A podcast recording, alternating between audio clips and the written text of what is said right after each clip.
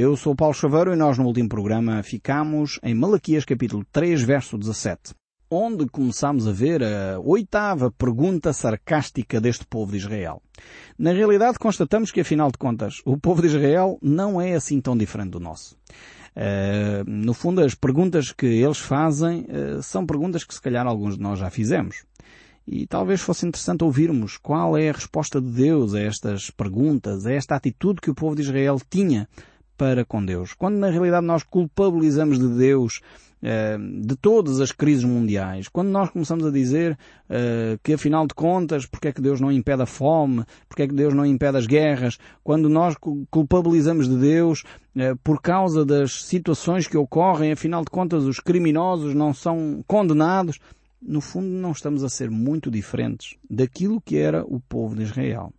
Eu creio, sinceramente, aqui entre nós, que mais ninguém nos ouve, ehm, quando nós começamos a ter essa atitude, provavelmente há muitas pessoas que são sinceras, estão sinceramente preocupadas com essas questões, mas creio que muitas vezes eh, é para esconder e para nós nos sentirmos um pouco melhores. Porque se nós pensarmos que há pessoas bem mais corruptas que nós, que afinal de contas, se calhar Deus até poderia ser diferente e ser mais punitivo, de alguma forma nós nos sentimos bem. Pensamos, bem, eu não sou assim tão mau, eu não sou assim tão terrível como os outros. Há, há pessoas bem piores do, do que eu.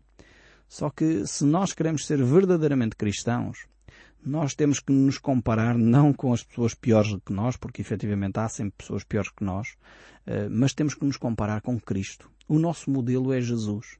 E a própria palavra de Deus nos diz que nós devemos aprender dele, que é manso e humilde de coração. E se nós nos compararmos com Jesus Cristo, vamos ver que temos um percurso muito longo para percorrer, porque na realidade estamos muito distantes de alguém tão perfeito como era a pessoa de Cristo. Precisamos de aprender com ele a humildade, precisamos de aprender com ele o que é amor, precisamos de aprender com ele o que é valorizar o próximo, precisamos de aprender com ele o que é, na realidade, ter palavras brandas, porque muitas vezes nós somos demasiado cáusticos, agressivos, terríveis para com os outros que cruzam connosco, destrutivos até para a nossa própria alma e nossa família, quando na realidade Deus espera de nós uma atitude bem diferente. Então olhemos para estas perguntas e eu sugiro que o faça com sinceridade no seu coração, que as ouça como sendo efetivamente a palavra de Deus, para que Deus lhe dê a si e a mim uma oportunidade de nós repensarmos a nossa vida. Eu creio que se abordarmos estes textos pensando em primeiro lugar em nós próprios, vamos beneficiar mais do que se estivermos a tentar pensar naquilo que Deus fez ou devia ter feito. Uh, na realidade, olhemos para este texto bíblico ouvindo aquilo que Deus tem para nos dizer a nós mesmos. Eu gostaria de começar a partir do verso 13 deste capítulo 3 do livro de Malaquias, onde diz assim: As vossas palavras foram duras para mim, diz o Senhor, mas vós dizeis em que temos falado contra ti. Esta é uma das questões que muitas vezes, se calhar, nós temos tido também. Temos falado contra o Senhor como Ele sendo responsável disto e daquilo e daquele outro, e ainda dizemos, mas em que temos sido duros para com Deus. Verso 14, Vós dizeis inútil é servir a Deus, que nos aproveita termos cuidado em guardar os seus perfeitos e em andar de luto diante do Senhor dos Exércitos. Ora, pois, nós reputamos por felizes os soberbos, também os que cometem impiedade prosperam, sim, eles tentam ao Senhor e escapam. Esta era a mentalidade do povo uh, de Israel. E se calhar é a mentalidade que muitas vezes nós alimentamos. Pensando bem, eh, aqueles que são corruptos é que se safam sempre, afinal de contas nunca são condenados, e coitado do povo, e nós usamos a expressão a raia miúda é que é sempre condenada. Já ouviu de certeza esta expressão e se calhar já utilizou esta expressão. Quantas vezes nós verbalizamos mesma, as mesmas palavras que o povo de Israel aqui verbaliza, como se Deus fosse o responsável pelas nossas falhas. Deus tem-nos dado liberdade de escolha. E infelizmente, eh, muitas vezes nós temos optado pelo caminho errado. Temos feito más escolhas. E Deus não está desatento, como nós iremos ver, Deus não está desatento a estas injustiças. Antes, pelo contrário, Ele vai fazer justiça. Mas muitas vezes nós somos injustos para com Deus. E este tipo de atitude nós encontramos não só aqui em Malaquias, mas nós já tínhamos encontrado no livro de Zacarias, nós tínhamos encontrado mais tarde no próprio templo de Jesus Cristo, onde vemos eh, os herodianos, os fariseus, os saduceus, os escribas, com uma grande atitude eh, de religiosidade, mas na realidade o seu coração estava longe de Deus. Tinham forma de piedade, segundo as palavras de Jesus, mas negavam o poder de Deus. Ou seja, a sua vida não correspondia aos princípios que Deus tinha para o povo uh, que se chamava pelo seu nome. Muitas vezes nós temos esta atitude de piedade. Vamos à missa, vamos à igreja. Uh, se na nossa comunidade uh, ser um cristão espiritual é fechar os olhos, nós fechamos os olhos, mas estamos a pensar se calhar no almoço e estamos a pensar na reunião que temos que ter com o nosso colega. Uh, podemos ir a uma procissão, a uma cerimónia, mas afinal de contas não estamos nem ali, estamos a pensar noutras coisas quaisquer e muitas vezes vemos como somos religiosos mas negamos o poder de Deus porque a nossa vida não se conforma à vontade de Deus. Quantas pessoas se dizem cristãs, mas depois têm uma prática uh, de vida sexual até fora daquilo que é os padrões de Deus, fora da vontade de Deus, e muitas vezes depois sofrem, como é óbvio, as consequências dessa irresponsabilidade. Como Deus desejaria que nós ouvíssemos mais a Sua voz e tivéssemos a nossa vida em conformidade com aquilo que é a Sua vontade, porque afinal de contas, os maiores beneficiados de fazermos a vontade de Deus somos nós mesmos, porque teríamos uma qualidade de vida superior àquela que certamente nós temos. Se nós observássemos aquilo que é a vontade de Deus para cada um de nós, certamente poderíamos ter uma vida mais tranquila, com menos sobressaltos e menos problemas. Porque afinal de contas os nossos problemas muitas vezes prendem-se com o facto de nós não observarmos alguns princípios básicos da fé cristã, como ter cuidado com as nossas palavras. Quando nós falamos aquilo que é correto em amor, certamente nós teríamos relacionamentos interpessoais muito mais efetivos. Quanto dos nossos problemas têm a ver com palavras que foram ditas fora do contexto, palavras que foram ditas de uma forma agressiva, palavras que foram ditas de uma forma errada até sobre os outros. Se nós simplesmente observássemos este texto bíblico do livro de Tiago para nós termos cuidado com a nossa língua, porque a língua é como um pequeno fósforo que pode incendiar uma grande floresta, como seria diferente todos os nossos relacionamentos? E algumas pessoas perguntam, então, mas afinal de contas, eh, como é que eu me devo relacionar com Deus? E o livro de Isaías, capítulo 58, deixa-nos aqui algumas pistas que poderão ser úteis para a nossa reflexão sobre esta matéria, o que é, afinal de contas, algo que é agradável a Deus. O que é viver uma vida agradável a Deus? Vamos tentar ver, antes de entrar no texto de Malaquias, ver aqui um exemplo dado no livro de Isaías, capítulo 58. O verso 3 eh, vai colocar mais uma vez o dedo na ferida. A questão da religiosidade versus sinceridade do meu coração. Eh, vejamos o que diz aqui o texto. Eh, dizendo, porque jejuamos nós e tu não atendes para isto. Ou seja, o povo estava a fazer mais uma vez uma daquelas perguntas uh, que depois dá vontade de Deus responder à letra. O povo pergunta, nós estamos a jejuar, estamos aqui a fazer os nossos rituais e tu não tens uh, resposta para nos dar? Porque muitas vezes nós pensamos que com jejuns, ofertas e dízimos nós torcemos o braço a Deus. Ai, se eu vou fazer aqui um jejum e agora Deus é obrigado a responder à, à minha oração. Veja bem qual é a atitude que o povo tem aqui nesta questão particular do jejum. Porque afligimos a nossa alma e tu não a levas em conta. Esta era a pergunta do povo. Eis que no dia em que jejuais, cuidai dos vossos próprios interesses e exigis que se faça todo o vosso trabalho. Agora Deus começa a responder à pergunta que o povo tinha. Porque é que Deus não responde aos jejuns? E Deus vai dizer, eu não respondo aos jejuns, porque no dia em que fazem jejum, vocês aproveitam para fazer todo o resto que não fizeram durante a semana. A vossa preocupação não é o tempo de oração, não é a comunhão comigo, mas é o pôr em ordem a vossa casa, é o pôr em ordem o vosso trabalho, é o uh, aproveitarem para fazer tudo o resto que não fizeram durante a semana. Eis, verso 4 aqui do capítulo 58 uh, Isaías, eis que jejuais para contendas e rixas e para ferir-vos com os punhos iníquo, jejuando assim como hoje, não se fará ouvir a vossa voz no alto. Ou seja, o povo aproveitava os jejuns para fazer, uh, no fundo, uh, pôr a escrita em dia, como se costuma dizer, ou, para pôr realmente uh, os seus trabalhos em dia, e depois ainda aproveitava os jejuns para grandes discussões. Às vezes olho para as nossas festas religiosas Uh, e, e, verifico que muitas delas descambam nestas rixas, nestas contendas. Fazem-se festas religiosas, muitas vezes, e o que acontece é, é bebedeiras, é confusões, é gritarias, e, e, os arraiais das nossas festas chamadas religiosas passam a ser muito pouco religiosas, porque os comportamentos que se têm nesses espaços não têm nada a ver com Deus. E eu creio que não estamos muito longe da descrição que encontramos aqui no livro de Isaías. O nosso povo, dito cristão, não está muito longe deste povo de Israel que estava longe e tinha o coração longe de Deus. A nossa vida religiosa, a nossa prática, as nossas cerimónias eh, revelam um coração que está longe de Deus. Então muitas vezes praticamos os jejuns, praticamos as nossas cerimónias, mas na realidade não estamos a entender o coração de Deus. Não vivemos esta verdade uh, de uma forma sincera, que agrade o coração de Deus. E o verso 5 aqui de, de Isaías 58 continua. Seria este o jejum que escolhi? Que o homem um dia aflige a sua alma, inclina a sua cabeça como um junco e estenda debaixo de si pano de saco e cinza? Chamarias tu a isto jejum e dia aceitável ao Senhor?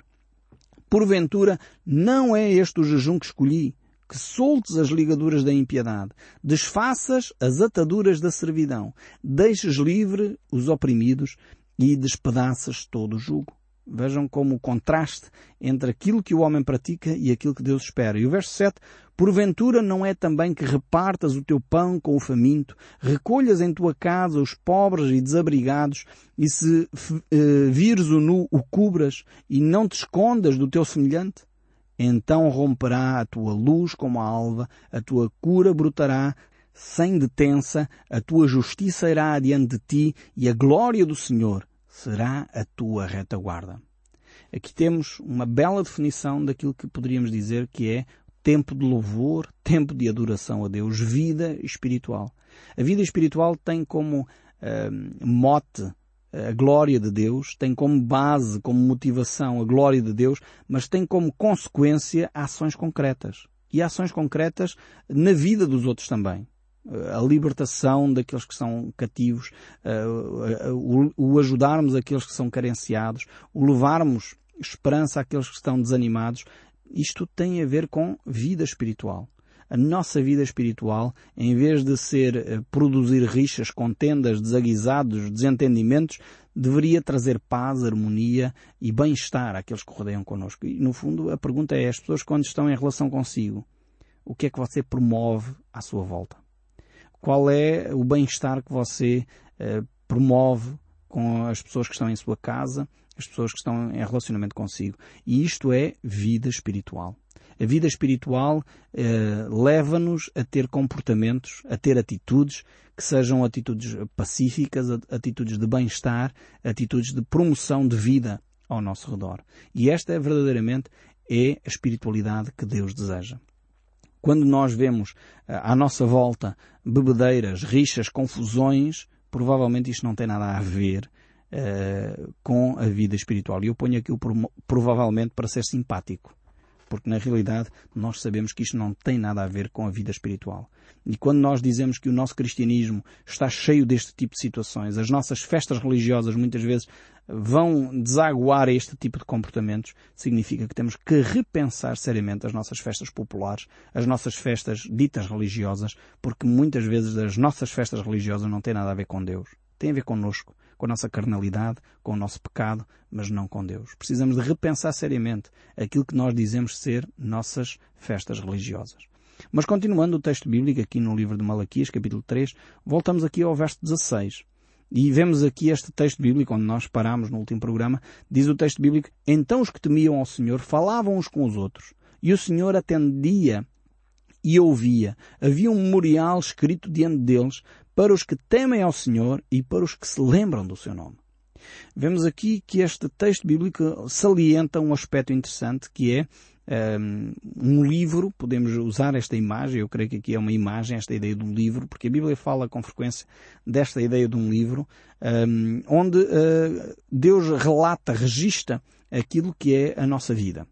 Uh, e muitas vezes eh, Deus utiliza uma linguagem humana, nomeadamente aqui esta expressão, esta ideia do livro, para facilitar a nossa compreensão. Não sabemos se é um livro literal, pode até ser, mas certamente nós próprios seres humanos já descobrimos tecnologia bem mais avançada do que os livros, uh, onde registamos uma série de coisas, nomeadamente os suportes informáticos. Não sabemos que tipo de suporte é que Deus vai utilizar, se é o suporte de papel, suporte informático ou um outro ainda mais sofisticado, para registar. No fundo, Deus utiliza esta imagem porque é uma imagem compreensiva a todas as gerações. As gerações antigas entendiam o que significava esta ideia de Deus registrar num livro eh, aquilo que é a nossa vida, os nossos diálogos. Nós hoje em dia entendemos também bem o que significa essa ideia. Não quer dizer que é necessariamente um livro literal, ainda que a Bíblia utiliza esta expressão com frequência, quer no livro de Apocalipse, onde nós vamos encontrar esta, esta imagem de novo, quer no livro uh, deixados pelo próprio apóstolo Paulo, o livro aos Coríntios, o livro aos Efésios, ele fala sobre esta matéria. Os Salmos falam desta ideia. Por exemplo, o Salmo 56, verso 8, nos diz Uh, contaste os meus passos quando uh, sofri perseguições, recolheste as minhas lágrimas no teu odre, não estão elas escritas no teu livro? Pergunta o salmista. Claramente aqui uma ideia de que Deus é um Deus uh, cuidadoso, um Deus que se preocupa com os nossos sofrimentos, um Deus que olha para aquela mãe que está a sofrer e a chorar pelo seu filho e Deus com carinho recolhe estas lágrimas, acolhe este sofrimento. E Deus não só acolhe, como dá resposta. E, e vemos aqui neste salmo uh, escritos estes sofrimentos, escritos uh, estas lágrimas no livro de Deus. Ou seja, o nosso sofrimento não é passado uh, por cima. Deus não é um Deus que, que finge que não vê o nosso sofrimento. Antes, pelo contrário. As nossas lágrimas são escritas. Deus toma atenção ao nosso sofrimento. E isto é uma palavra de consolo para quem está em sofrimento hoje. Quem está a viver dias difíceis, quem talvez está a derramar as suas lágrimas diante do Senhor porque talvez não vê a sua situação resolvida e há anos talvez que está a orar sobre este assunto, e não encontra ainda solução, Deus não está desatento. Deus recolhe, esta imagem aqui é uma imagem poética, onde Deus recolhe as nossas lágrimas num vaso e ficam ali guardadas como uma lembrança para Deus. Deus chora conosco quando nós estamos em sofrimento. E Deus toma nota desse sofrimento. Por isso aqui encontramos em Malaquias capítulo 3, verso 16 a, Deus, a dizer que Deus toma nota das nossas conversas. Daqueles que temem ao Senhor, Deus toma atenção aos nossos diálogos. E é uma grande responsabilidade. Levanta, por outro lado, essa, essa questão da nossa grande responsabilidade sobre as nossas conversas. Uh, se calhar alguns de nós vão pensar, bem, se é assim, há conversas que eu não deveria ter tido, então é melhor não tê-las mesmo. Há cristãos que, no fundo, deveriam mudar substancialmente os seus diálogos, porque não são dignos de uma pessoa que se diz cristã. E Deus toma nota destes diálogos daqueles que temem ao Senhor. É realmente um desafio tremendo para nós termos um diálogo, termos um discurso que seja mais de acordo com o coração de Deus. Porque Deus está atento às nossas conversas. Verso 17 do capítulo 3 de Malaquias ainda diz, eles serão para mim particular tesouro. Veja bem, este, eh, esta ideia de Deus, os diálogos e o povo serão particular tesouro naquele dia que preparei, diz o Senhor dos Exércitos, poupá-los-ei como um homem poupa a seu filho que o serve. Ou seja, Deus vai cuidar de cada um de nós, Deus vai cuidar do seu povo uh, como realmente uma joia, um tesouro precioso que Ele vai guardar, porque efetivamente é altamente uh, precioso esse tesouro. O verso 18 ainda diz, então verei outra vez a diferença uh, entre o justo e o perverso, entre o que serve a Deus e o que não serve. Vemos que Deus fará esta distinção.